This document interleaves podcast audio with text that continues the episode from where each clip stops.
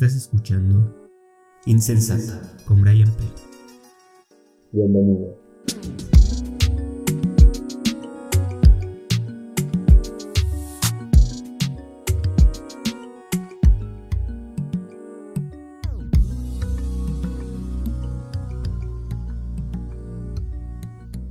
¿Cómo están? Espero que estén súper, súper bien. Espero que le estén pasando bien, que estén teniendo un buen día, que estén teniendo una excelente semana y todo eso. Bienvenidos otra vez a un nuevo episodio de Insensato. Les quiero agradecer mucho por todo el apoyo. Bienvenidos a todos los que empiezan a escuchar. El día de hoy estamos otra vez aquí para echarnos una plática, pero como ya pudieron ver en el, en el título del episodio, en el post de Instagram, el día de hoy no, no voy a estar solo. Y pues, ¿qué les puedo decir? El día de hoy estamos de manteles largos porque está con nosotros una persona que, que me parece muy inteligente, que comparte ciertos puntos de vista que me llaman mucho la atención y que la verdad estoy muy feliz de que esté aquí con nosotros en este proyecto. Escritor, maestro. El día de hoy está con nosotros Santiago Salinas. Bienvenido, Santiago. Bienvenido. Gracias. Gracias, gracias por invitarme, Brian. Para mí también es un gusto estar contigo, acompañarte el día de hoy. No, pues un honor que estés aquí. Gracias. Este, pero ¿cómo estás? ¿Cómo te ha ido? ¿Cómo la has Bien. pasado? La he pasado bien, ah, con mucho trabajo. Es, ha sido una experiencia por momentos difíciles, por momentos divertida. El cambiar de un modelo presencial educativo a un modelo, una modalidad a distancia. Entonces creo que eso ha sido principalmente lo que he gastado mi tiempo y ha sido una buena adaptación. Creo que ahorita estoy muy satisfecho con mis grupos, con mis alumnos, alumnes especialmente. Y pues nada, me encuentro bastante bien. Entonces, y agradezco, agradezco nuevamente la, la invitación a, a, tu proyecto. No, gracias a ti por aceptar y qué bueno, qué bueno que estés bien. Pero ya cuéntanos de, de a qué te dedicas, qué haces. Bueno, yo eh, principalmente me dedico a, a, la docencia. Soy profesor de literatura en el Colegio Logos de bachilleres. Este, este, tengo ahorita grupos de quinto, sexto, cuarto de preparatoria, pero especialmente llevo los quintos y los sextos. También me encargo de trabajos de investigación. Estoy colaborando actualmente con el poeta David Huerta eh, en un proyecto de la Cátedra Octavio Paz que se inaugurará próximamente en San Ildefonso, que se buscará ser un espacio plural lo que se supone que debió de haber hecho Paz, pero lo vamos a tratar de retomar nosotros, que es un espacio plural, que es un espacio de conocimiento, eh, en compañía de David Huerta, que es el que dirige el proyecto, y de este Jorge Reina, que también es un gran académico, al cual estimo y admiro mucho. Y pues también me dedico a la escritura. O sea, escribo, eh, he escrito un libro, uh, este año van a ser publicados los dos libros, una novela un tanto mucho más larga que la primera, y un libro de cuentos que saldrá para este marzo eh, próximo, ya casi estamos en, a menos de un mes de que se publique. Y pues nada, ha sido muy emocionante eh, toda esta aventura. Soy docente, pero yo creo que soy docente por hobby, pero realmente lo que me encanta es escribir. Y, y pues nada, o sea, me dedico a investigación, docencia, escritura, hacer malos chistes también, creo que es una de mis especialidades, los malos chistes, pero creo que a grandes rasgos eso es lo que, a lo que me dedico. Me encanta, me encanta. Sí, pues es, es algo curioso, no es algo curioso porque en realidad no tenemos mucho de conocernos, sí y no, pero eh, a mí me gusta mucho lo que haces, he seguido tu trabajo, si te soy sincero, no he tenido la oportunidad de leer tu novela, pero ahí he estado en, en los streams, eh, en los lives en los que has participado leyendo este fragmentos y todo eso, me enteré de los proyectos que, que vienen próximamente y, y pues nada, muchísimas felicidades por, por todo este trabajo. Gracias, gracias. De nada, y justo, qué bueno que nos, que nos platicas de todo esto porque para mí es importante hablar como de ciertos temas que pueden ser como controversiales y toda la onda, pero me gusta tener una base en donde nos podamos apoyar para tener un poco más de información, un poco más de incluso opiniones, por así decirlo, y que todo esto ayude a, formar un criterio, ¿sabes? Bienvenido otra vez y, y, pues nada, eh, el día de hoy vamos a hablar de, de, un tema que resulta un tanto controversial que en el último, en los últimos meses, años, ha tenido eh, bastante impacto. Y esto esta onda de, de lenguaje inclusivo. O sea, creo que lleva tiempo, pero últimamente ha surgido y, y lo comentaba desde la temporada pasada que me da mucho gusto que, que estén como todas estas revoluciones por ponerles un nombre, en donde se está despertando, ¿no? Se está buscando como eh, ciertos valores y, y, un cambio en la sociedad. Sí,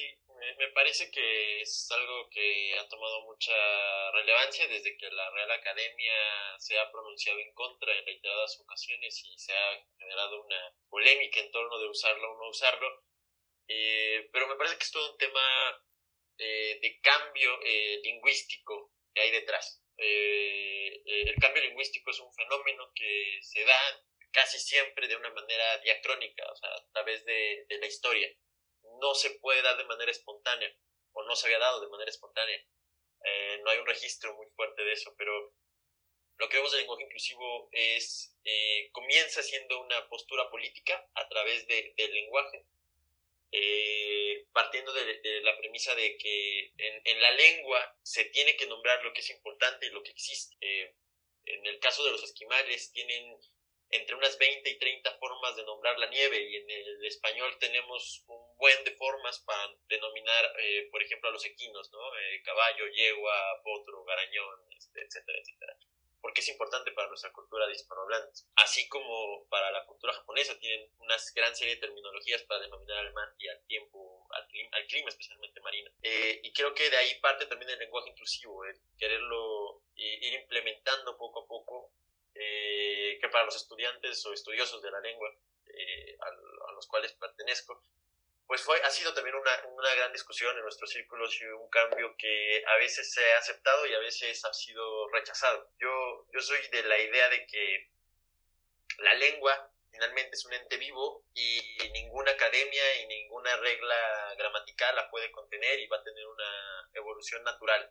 La lengua es de los hablantes, no, no le pertenece a nadie. Entonces, eh, en ese sentido, eh, también apenas este año, el año pasado todavía estaba yo incluso un tanto renuente a ir aceptando este cambio, pero ya llegué al punto en que este año ya mis, a mis estudiantes les permito escribir en lenguaje inclusivo y entregarme ensayos en lenguaje inclusivo, porque pues no es nada del otro mundo, ¿no? O sea, si, lo, si ves una E, tú puedes escoger si va a tener un sonido masculino, si vas a tener un sonido femenino, pero finalmente estás dejando en evidencia que hay un género no binario, ¿no? Hay algo neutro que, que tenemos que reforzar y que funciona para visibilizar, principalmente. Visibilizar esas realidades que están fuera de esta dicotomía, de las dicotomías occidentales que son muy absolutistas, como Occidente, Oriente, bien, mal, Dios, infierno, eh, hombre y mujer, ¿no? Entonces eh, se busca siempre tener esa, esa diferenciación, es algo muy arraigado en la cultura occidental y pues el lenguaje inclusivo comienza a visibilizar que no existe tales absolutos. ¿no? Y eh, en las humanidades, eh, donde estudio en mi campo, es algo completamente absurdo tomar una verdad como absoluta o creer que algo surge de un motivo en específico. En las humanidades surgen muchas cosas de diferentes motivos, ¿no? Es el caso, por ejemplo, de, de, de los poemas, ¿no? Los endecasílabos, estos poemas que se utilizan mucho en las poesías de los sonetos de los siglos de oro españoles, no tienen un solo origen, sino que provienen de diferentes zonas y se ha demostrado que vienen tanto de la zona de la Provenza en Francia como del norte de Italia, incluso de eh, ciertas regiones de Turquía y de Arabia. Eh, entonces es absurdo decir que hay un origen del romance absoluto. Entonces creo que bajo esa, ese pensamiento y ese razonamiento también hay que remarcar que es, es absoluto seguir queriendo poner blanco y negro en todas las cosas y empezar a, a nombrar lo que se da. Eh, lo peculiar del lenguaje inclusivo es que es un cambio bastante rápido. O sea, yo mismo lo he sentido muy vertiginoso y que nos ha ido empapando poco a poco. Eh, tenía una maestra de filología que es una, una extraordinaria investigadora, se llama Georgina Barraza, y ella un día nos comentó que ella ya dudaba de escribir los correos sin no poner alumna o alumno, que ya empezaba a dudar y yo personalmente ya dudo también, ¿no? Es que a veces no sé a quién referirme, entonces lo mejor para mí es que en el momento de, de hablarlo, pues incluyo el lenguaje inclusivo, ¿no? Eh, porque tengo que, que nombrar a, a, esas realidades que existen en mis grupos también, existen en mis, en mis círculos de enseñanza y que tengo que, que darles ese valor, ¿no? En cambio, si solamente dijera chicos, chicas, como es el caso de la, la constitución del Estado de Venezuela, que es una constitución que está completamente desdoblada, es de a los venezolanos, venezolanas, hombres, mujeres, niñas y niños que habitan habito, o sea, es, algo muy, muy extenso el texto bolivariano, pero que incluso, pues hay que, hay, sigue cayendo en esta dicotomía de que solamente hay dos polos, y no acepta otras realidades, y que incluso creo que es ah, algo muy, muy sano que se comiencen a, a denominar y aceptar estas realidades que existen y que está tan normalizada la dicotomía que no nos damos cuenta que en el mismo lenguaje, eh, el mismo lenguaje es incluso hasta opresivo por momentos. Hay, hay una frase que me gustó mucho de Compani Compani, es una investigadora muy polémica por sus posturas frente al lenguaje inclusivo. Eh, ella, ella comentó alguna vez que el lenguaje no era sexista ni machista, eran los hablantes. Y creo que es muy cierto, o sea, el lenguaje se puede desdoblar y se puede construir a partir de, la, de los hablantes, pero ¿qué, ¿qué pasa? ¿Qué pasa cuando la sociedad es machista? Cuando la sociedad no reconoce eso. Entonces ahí es cuando comienzan a generarse un cambio, como el cambio que estamos viendo, eh, lingüístico, que por momentos se vuelve muy polémico y, muy doloroso, eh, en el sentido de, cambio. Es un cambio muy vertiginoso. Sí, justo. Yo igual lo he sentido, eh, que llegó como de la nada, por decirlo así, pero en realidad es como, como este cambio que dices, es, es un cambio bastante, bastante rápido que me da gusto entre que sí y entre que puede llegar a confundir. ¿No? Eh, puede llegar a confundir a, distintos grupos sociales y creo que es importante justo remarcar toda esta onda de que para empezar pues el lenguaje es, es algo que forma parte de nosotros, es algo que forma parte de la sociedad, de la humanidad, porque pues es una forma de expresión, ¿no? Creo que es de las principales formas de, expresión con las que contamos. Entonces como que todo este cambio, eh, hemos visto un cambio muy muy, muy a la par de cómo han ido avanzando los años en cuanto a feminismo, en cuanto a diversidad sexual, eh, se ha podido extender todas esas fronteras que, que antes como que no, no se podía, que teníamos como muy contenidas. Entonces justo en la comunicación como una forma tan importante, pues va cambiando va cambiando igual, busca eh, hacer igual toda esta inclusión y que justo pues el lenguaje inclusivo estamos buscando de no quitar sino implementar algo que sea radical o, totalmente no sé cómo decirlo o sea en realidad no es no es una forma de adoctrinar a la gente que todos tienen que usar ellos eh, nosotros y todo eso sino una forma como de hacer esta inclusión y de hacer una diferencia a lo que lo que conocemos como el lenguaje lenguaje tradicional que pueda resultar como sexista y, excluyente, pues justo en, cuanto a la identidad sexual. Eh, me, llama la atención algo que dices. Eh, el lenguaje inclusivo ha sido muy vertiginoso, este cambio. Eh, lo hemos sentido algunas personas cada vez más rápido y creo que se debe a que la historia se ha acelerado. O sea, los procesos de comunicación han cambiado de una manera yo creo que dramática su velocidad. de hace 20 años a la fecha se han modificado de una manera bestial las formas de comunicación y eso acelera, acelera mucho el curso de la historia. Eh, no sé si los historiadores lo compartan, no soy historiador, aclaro, pero en mi opinión creo que la historia está eh, va a 180 kilómetros por hora últimamente en carretera, o sea, va rapidísima y pues a veces no terminamos de, adaptarnos a, estos cambios que se, que se van dando más por la inmediatez, que también trae consigo, trae consigo algo que es la fugacidad. Eh, es inmediato y fugaz toda la información que tenemos y cómo se va desarrollando eh, constantemente. Eh, me, me, llama mucho la atención el lenguaje inclusivo. Creo que deberíamos de hacerlo en algún momento. Los estudiosos de la lengua junto con los hablantes no los podemos dejar fuera también nosotros tenemos que ya romper esas burbujas académicas que tenemos, pero creo que sí tenemos que sentarnos a ver qué es el lenguaje inclusivo en la, en la academia, ¿no? Eh, se ha quedado mucho en lo que, en pensar en los pronombres, eh, como lo señalas, ellas, nosotros y otros más que, que van surgiendo, pero no nos hemos puesto a, a ver, por ejemplo, si afecta adjetivos y evidentemente tiene que afectar a los sustantivos, pero no, se ha, no ha habido una práctica o un interés especialmente de estos círculos por eh, no normalizarlo, normativizarlo también, sino de ver qué está ocurriendo con este lenguaje y encontrar patrones que están siguiendo los hablantes, encontrar contextos en los que se habla el hablante, porque si continúa el, la lengua produciendo, la lengua va a ser siempre productiva.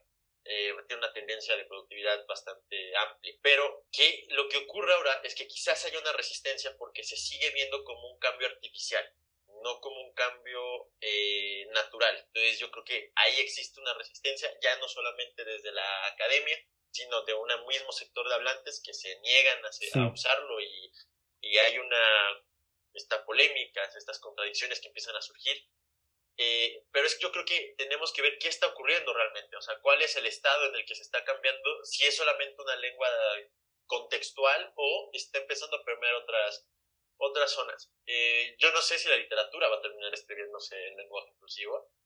Eh, yo en lo personal no uso lenguaje inclusivo en mis textos, pero me he sorprendido que cada vez con mayor recurrencia comienzo a, neutralizar el género de mis propios personajes y comienzo a quitarles también ciertas adjetivaciones o ciertos eh, pronombres para tratar de que se vuelva lo, más neutral posible. Me gusta que, que, mis cuentos se puedan leer desde una persona que se identifique con cualquiera de los géneros y lo pueda considerar parte de él. O mis poemas procuro nunca usar cuando escribo poesía eh, pronombres masculinos o femeninos, sino que sea algo que pueda ser para cualquier persona, sin la necesidad de poder meter de un lado otro. No he usado el lenguaje inclusivo todavía, pero no lo descarto. Depende cómo evolucione y cómo, y cómo nos vayamos adaptando.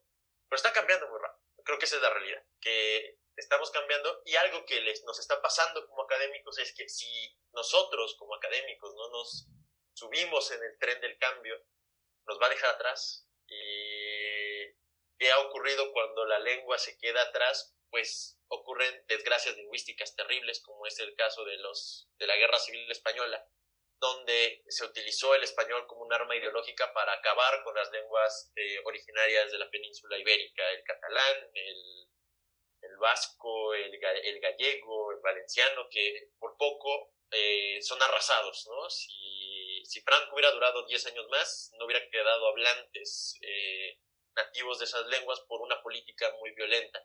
Eso es lo que pasa cuando no se aceptan los cambios de lengua, eso, se, eso pasa cuando no se aceptan las diferentes realidades que ocurren a través de la lengua y que en México también tenemos esos casos. Es súper trágico que hasta apenas el, el año pasado se reconoció al español junto a las lenguas indígenas originarias como lenguas oficiales del país, porque desde la fundación de México desde que se construye la idea de México, se aceptó de manera tácita, sin la necesidad de hacerlo legal incluso, de que el español era la lengua oficial. Y eso privas a muchas realidades más. Y hasta apenas el año pasado se logró hacer que el español, junto con todas las lenguas originarias, están al mismo nivel de legalidad y eso obliga que tanto las leyes como documentos oficiales como literaturas se tengan que traducir a las diferentes lenguas para democratizar la lengua. Entonces, eso pasa cuando no nos adaptamos a la velocidad de los hablantes y cuando queremos preservar este conservadurismo lingüístico y, y esperemos que no pase con el lenguaje inclusivo.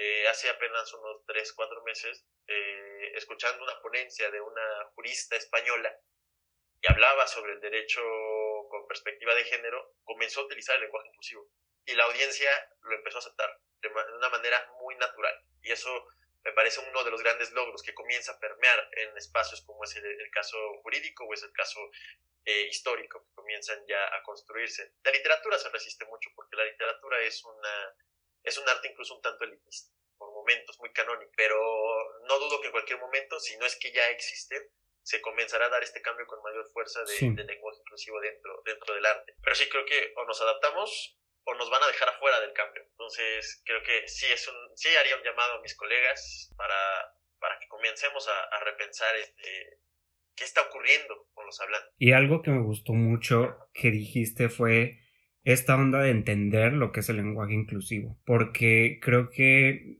sí es necesario estudiar entender qué es lo que está pasando, entender las raíces del lenguaje inclusivo, de dónde viene, hacia dónde va, porque muchas veces uno de los factores que, que causa como esta resistencia de decir, mm, no sé, no sé si está bien, no sé si está mal, no lo quiero usar, es medio complejo y todo eso. Creo que uno de los factores que, que justo contribuye a esto es el hecho de que se ridiculiza mucho y viene desde justo no entender lo que es el lenguaje inclusivo, porque me pasa mucho eh, escuchar, por ejemplo, eh, estas ridiculizaciones de, no sé, le puerte le celular, no sé, o sea que incluso suena muy complejo, muy difícil, eh, porque no se entiende justo desde dónde viene y hacia dónde va, que es eh, precisamente abolir todas estas ondas sexistas que desde un principio pues eh, era como el fin, ¿no? De evitar como usar pronombres masculinos en plural como todos, este, todos los compañeros, ¿no? Y siendo que como que se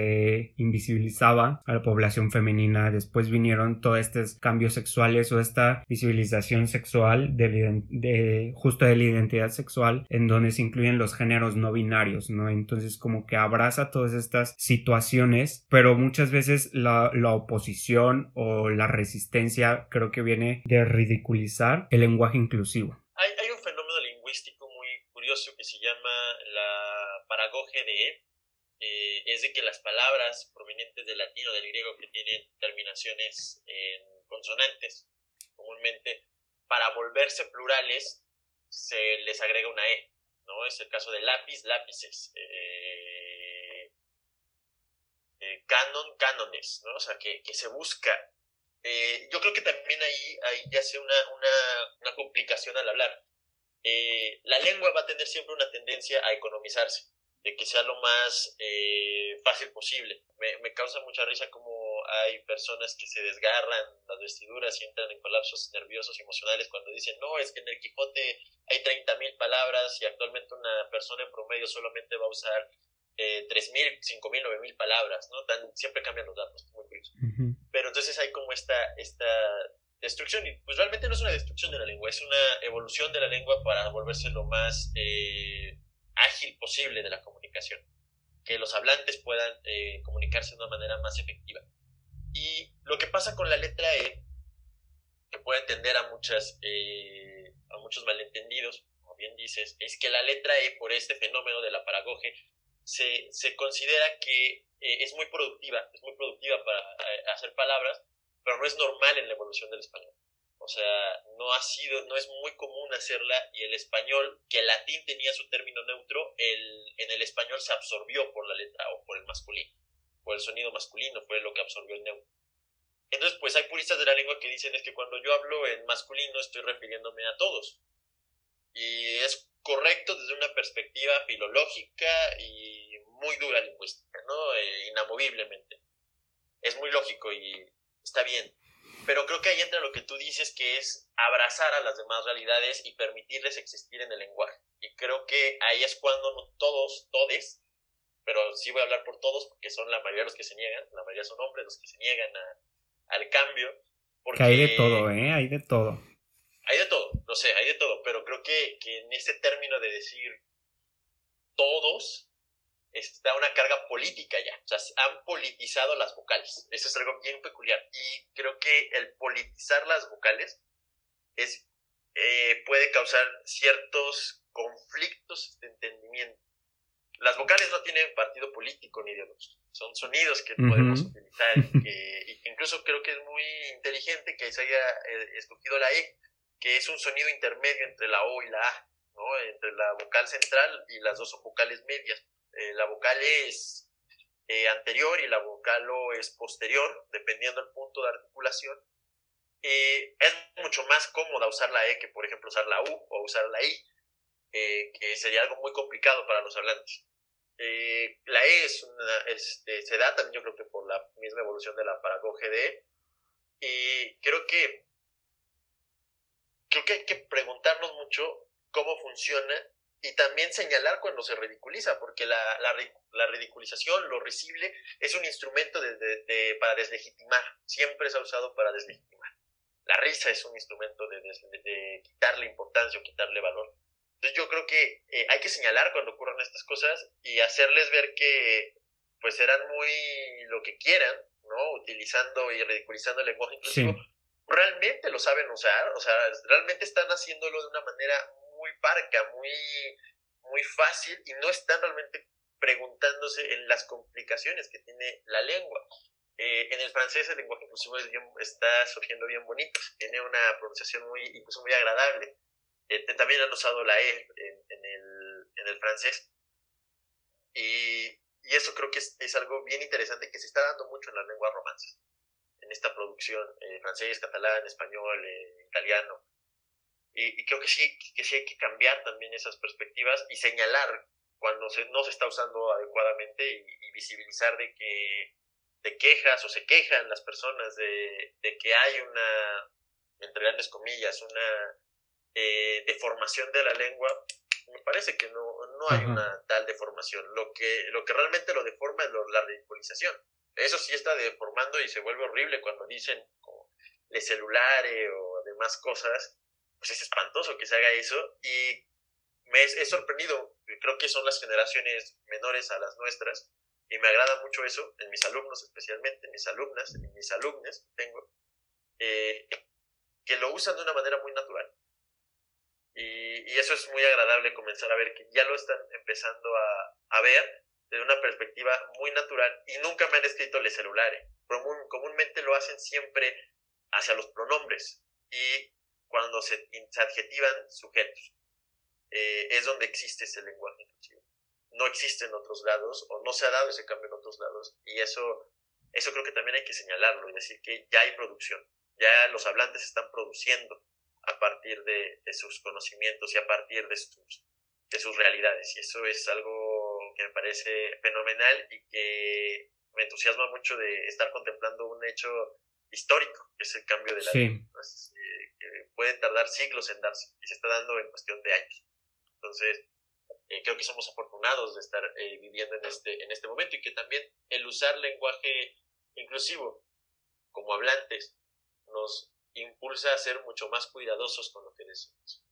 Y eso nos ayuda a tomar conciencia lingüística, tomar conciencia histórica y comenzar a reflexionar sobre tanto privilegios, sobre formas de enunciación de realidad sobre formas de imaginación incluso, porque nadie, nadie imagina sin lengua.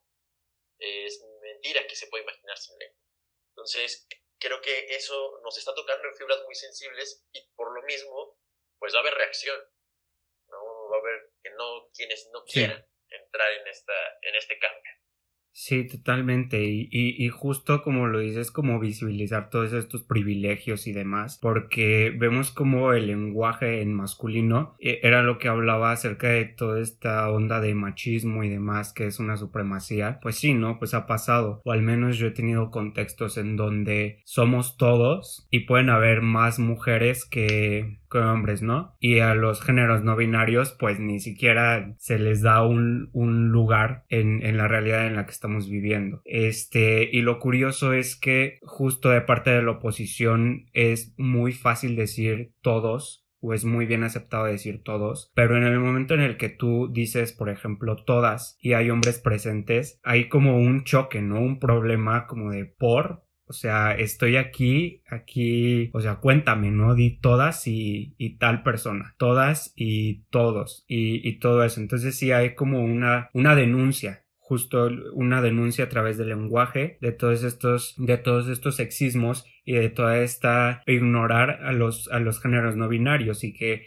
igual el lenguaje inclusivo ha venido desde hace mucho tiempo, siento yo porque hemos visto el uso de la X, el uso de la arroba, incluso eh, poner como los paréntesis, todos entre paréntesis una A y toda esta onda. Entonces ha sido como un cambio. Siento que la resistencia viene precisamente de que es que, como mencionaste en el principio, que se puede ver como una moda, yo siento que como se ve tan serio, viene como esta oposición, porque hay, hay, hay muchas cosas que, a las que no se les daba importancia de, de, de justo de la gramática de la lengua, en donde se ponía un alto, como se le está poniendo al lenguaje inclusivo, un objetivo, es que están todos como que sacando las uñas y, y, bueno, no todos, ni todas ni todes, pero gran parte de la población está, está diciendo pues qué onda, ¿no? Es, es algo muy difícil, es una ridiculez, es, eh, escuché una vez en un, en un programa de televisión que era una mamarrachada, me gustó la palabra, la quería decir. Este, pero creo que en realidad pues es, es todo este cambio que, que bueno, a mí me da gusto eh, precisamente se dice que, que cambiar una letra al lenguaje no va a hacer que disminuyan los feminicidios o, o transfobia o la violencia a todos los géneros que no son binarios, pero desde mi punto de vista creo que el mundo se ha hecho, se ha construido a través de pequeños cambios como, como estos, ¿no? Como que ha ido evolucionando a través de pequeños cambios y que esto finalmente sí nos, nos puede llevar a, a un, a un buen lugar, o eso espero. Eh, yo, yo sí creo, creo evidentemente que una letra sí puede cambiar. Eh, estoy muy consciente que no va a acabar con los feminicidios ni con los, eh, la transfobia, ni con demás eh, actitudes violentas y que se han sistematizado, que ya son parte de un sistema. Eh, pero sí creo que una letra puede hacer una, una gran diferencia, porque al momento de que se nombra algo, comienza a tener importancia. La palabra feminicidio se comienza a utilizar a principios del siglo XXI. Es una palabra tristemente acuñada en México, que en México es donde comienza a tomar una gran relevancia. Y en el 2014 casi 10 años después aproximadamente, comienza a ser aceptada por las academias de la lengua y entra a la, al lenguaje de una manera formal, ¿no? ya se usaba entre los hablantes desde muchos años antes.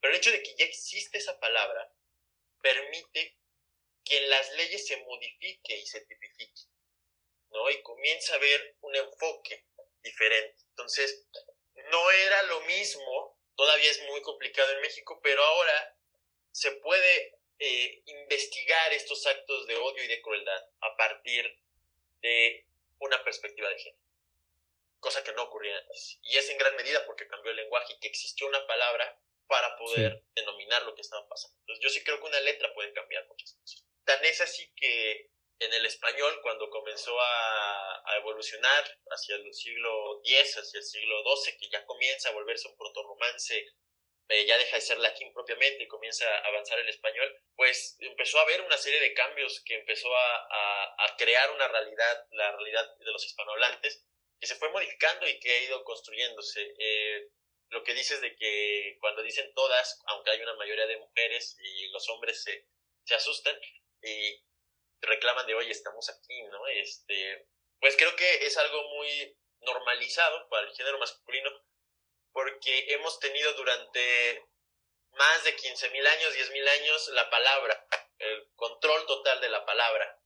Y el que ahora entren ellas y ellas a ser parte del discurso, pues nos, como varones, nos simbra y nos hace ver de que tenemos que quitarnos el reflector de encima y que ya es urgente que nos quitemos el reflector de encima. Y por eso llegan los aliados y demás, ¿no? Que quieren entrar a, esto y pues no, son movimientos enteramente de, de estas disidencias y de estos géneros que, que ya les corresponde y que creo que tenemos que ser muy conscientes de que ya nos tocó y lo hicimos muy mal, ¿no? O sea, creo que la historia controlada por hombres ha sido terrible, ¿no? Hemos tenido grandes vergüenzas en la humanidad, pues hay que empezar también a cambiar de lenguaje y sí creo, yo sí soy un gran partidario de que la, una vocal puede, puede hacer un gran cambio, puede empezar a hacer una gran diferencia. Lo que hay que empezar a, a, a hacer es volverlo cotidiano, volverlo algo que no sea tan pensado como dices. Y creo que muchas personas se niegan a hablar eh, en lenguaje inclusivo porque dicen que es muy complicado estar pensando en efecto, es complejo, a mí me cuesta y tengo que estar constantemente reflexionando lo que estoy diciendo, pero pues pensar es difícil. Es algo bastante nuevo para mí y lo entiendo como de, de ciertas personas donde puede ser este algo, algo complejo, pero en realidad pues yo estoy de, de parte de, de, todos estos movimientos que puedan ayudar a generar menos violencia y creo que este es uno de ellos. Y, y precisamente algo muy importante que, que, me gustaría señalar es que se habla mucho del tipo de, de inclusión que se hace, ¿no? Porque uno de los argumentos muy populares y muy compartidos en redes sociales es acerca de realmente es incluyente, realmente está aportando algo porque se habla de pues incluyente poner rampas, ¿no? Incluyente incluso el lenguaje en señas, incluyente, este, no sé, como todas estas personas con, con discapacidades, eh, por una parte, ¿no? Pero hay que entender que, que todo lo que es incluyente va a incluir ciertas cosas, ciertos factores. Y este lenguaje pues no hay que confundirlo con eso porque realmente es incluyente, pero estamos hablando de una inclusión de género, una inclusión, entonces no hay que como que confundir todos estos polos que igual tratan de deslegitimar. Justo, sí. Entonces creo que es importante como hacer esta, este señalamiento, ¿no? De, del tipo de, inclusión que se está haciendo. Eh, eh, a mí me gusta mucho cuando la gente dice que lenguaje incluyente, aprender lenguaje de señas, porque ni lo terminan aprendiendo, ¿verdad? Y algo que ocurre con el lenguaje de señas, el lenguaje de señas, el lenguaje de señas mexicano, no tiene género, las palabras. A menos que en el discurso se necesite hacer referencia a un hombre o a una mujer, se incluye la seña que significa hombre o mujer dentro del discurso. Si no, no es necesario. Eh, no hay género en el lenguaje de señas. Entonces yo creo que eso es lo más inclusivo del mundo y que es a lo que tendríamos que ir los hablantes del lenguaje, de la lengua española, ¿no? Que a menos que sea necesario poder eh, articularlo y cómo las personas se identifican, ¿no? Se pueden identificar en géneros nominarios, en disidencias, en femenino o en masculino, y solamente en esos casos tendríamos que, que hacer ese señalamiento. El que existe el lenguaje inclusivo es una respuesta, tal vez radical, a la violencia de querer silenciar por cientos de años, miles de años, a esas otras disidencias, ¿no? Que eh, el silencio me parece mucho más hostil que el ruido, cuando intenta silenciar algo. Y hace unos días estaba leyendo un cuento de Cortázar que se llama Graffiti. Eh, trata sobre las dictaduras sudamericanas es un cuento muy universal eh, porque nunca menciona una dictadura en específico y parte de tres ejes de revolución que propone Cortázar, que es la ternura, la imaginación y la empatía. Hacer una revolución a partir de la empatía, de la ternura, me parece algo extraordinario, porque es romper con la violencia del silencio, es romper con esas violencias de querer callar al lenguaje, como lo hicieron los fascistas durante el siglo XX al querer exterminar a las lenguas eh, minoritarias en, los, en sus territorios, y a partir de la imaginación poder encontrar una, una liberación. Y hay una frase que me gustó mucho, eh, dos frases que me gustaron mucho de ese cuento. La primera es que dice, a mí también me duele. Y creo que si todos pudiéramos decir eso y admitir que a nosotros también nos duele, y que nosotros también hemos sufrido de estas violencias sistemáticas, podríamos entender más a las demás personas, a los que, a les que sufren. Y también hay otra frase que decía que se vuelve tan cotidiana la violencia en un estado totalitario, podemos hablar de un estado totalitario de la lengua, pero se vuelve tan, tan sistematizada que llega un momento en el que ya no se sabe de qué lado está el miedo.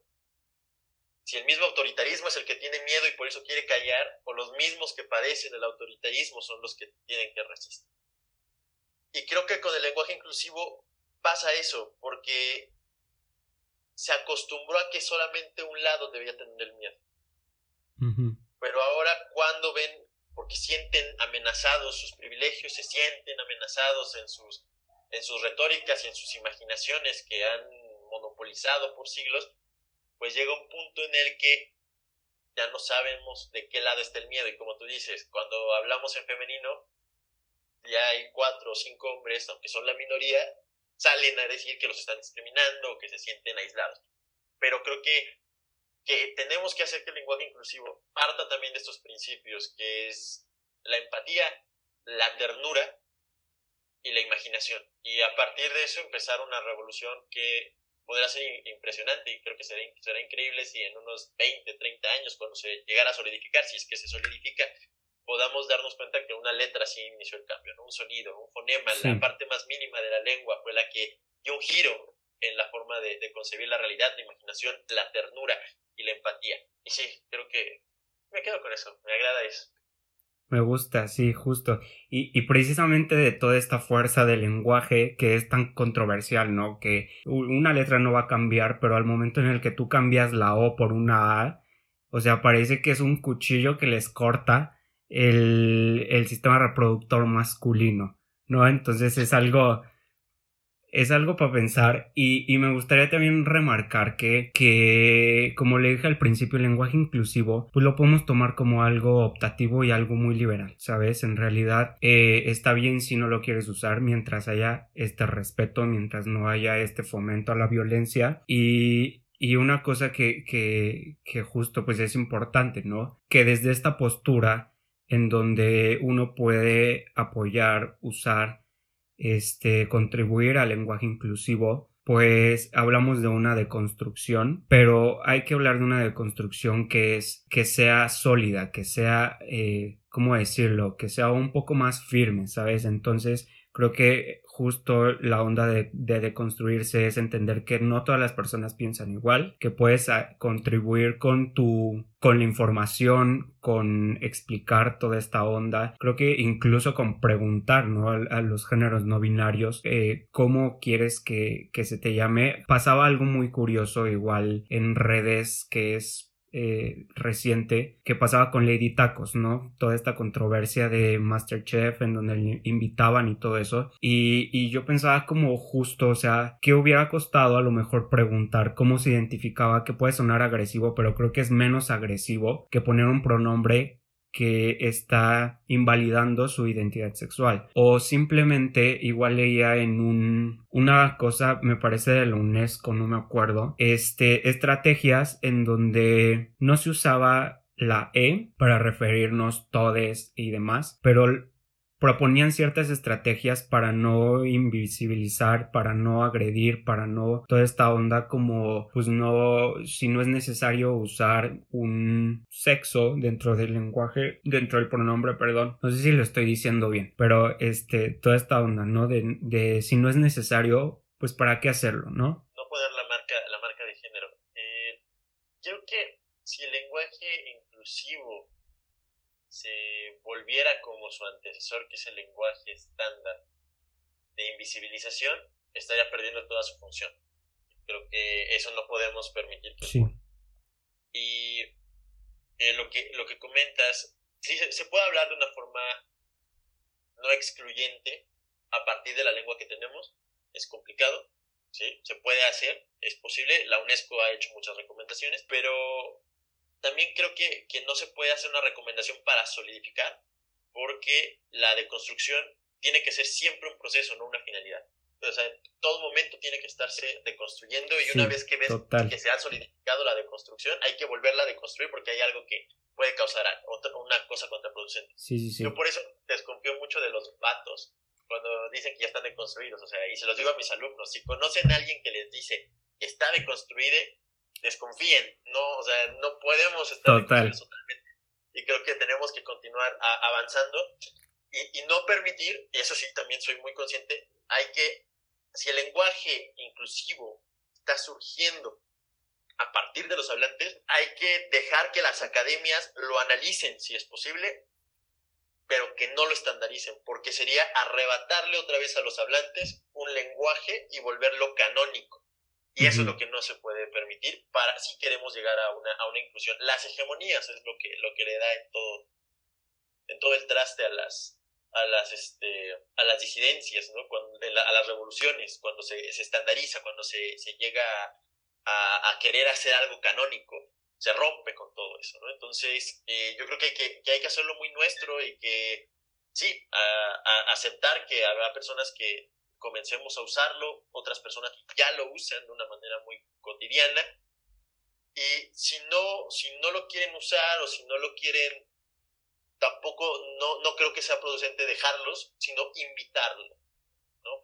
Poco si quieren, ¿no? Y, y convencer a través de hechos y no solamente de discursos. Yo creo que es lo, lo más importante, porque a veces la realidad te alcanza.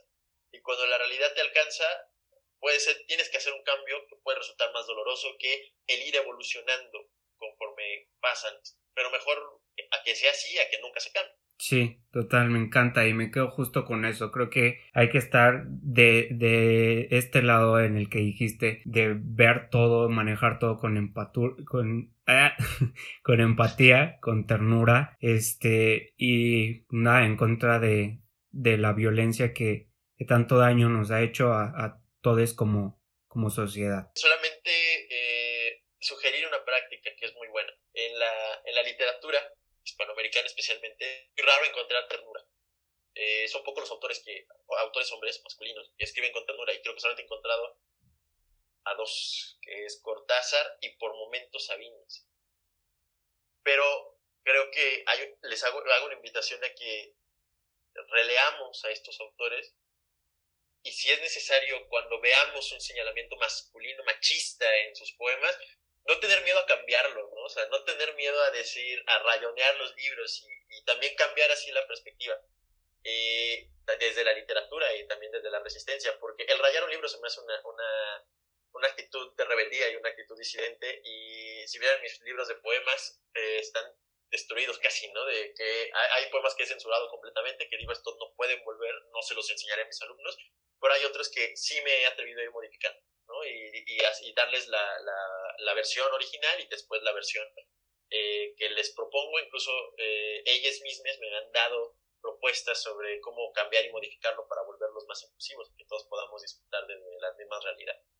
Entonces yo creo que también hay que atrevernos a cambiar las, las literaturas, también hay que atrevernos a cambiar el lenguaje y el cambio es de las mejores formas de liberación. Entonces, pues sí, invitar a que si no creen en el lenguaje inclusivo, no les pedimos que lo, que lo acepten, pero que comiencen a respetarnos. No me gusta la palabra tolerancia, porque tolerancia es como de, está bien, pero no lo comparto, sino respetar, respetar completamente y, empezar a vivir con ello. Y creo que eso nos ayudará a avanzar a una sociedad más justa, más respetuosa y con mayor inclusión. Es a la que tendríamos que aspirar todos después de los horrores del siglo XX, que fueron demasiados, a, a los que estamos viviendo en el siglo XXI y que no podemos permitirnos ir en la misma dirección. Total, me encanta. Oye, pues muchas, muchas gracias por, por estar aquí, por enriquecernos con tanto conocimiento que, que yo los invito a que escuchen el, el, episodio y si se quieren dense un break y vuelvan a escuchar porque realmente creo que es, es información muy importante que hay que, hay que analizar y, y, que te agradezco mucho que hayas compartido con todos nosotros en este espacio. No, gracias a ti, eh, de verdad te, lo agradezco. Oye, pues de nuevo muchísimas felicidades por todo tu trabajo. Este, lean Nicta López. gracias. Y abajo vamos a estar dejando las redes de Insensato, arroba Insensato MX y las redes de Santiago Salinas para que lo sigan, sigan su trabajo, lean sus, sus obras, bueno, su obra y las que vienen. Y pues nada, se, se llenen de todo este, todo este conocimiento, todos estos memes, estos chistes malos que no escuché ninguno eh, en la plática, pero me encanta. Está en modo serio, está en modo serio. No, todo bien, todo bien. Este, pues nada, muchísimas gracias. Te mando un abrazo enorme. Igual, va de regreso. Muchas gracias por escuchar este episodio. Eh, nos vemos la próxima semana. Espero que les haya gustado mucho. Ya saben, las redes, todo va a estar abajo. Y pues eh, sigan todo el trabajo de, de Santiago, que es un, un, gran escritor, una gran persona. Y pues nada, nos estamos escuchando la próxima semana. Cuídense mucho. Besos. Bye.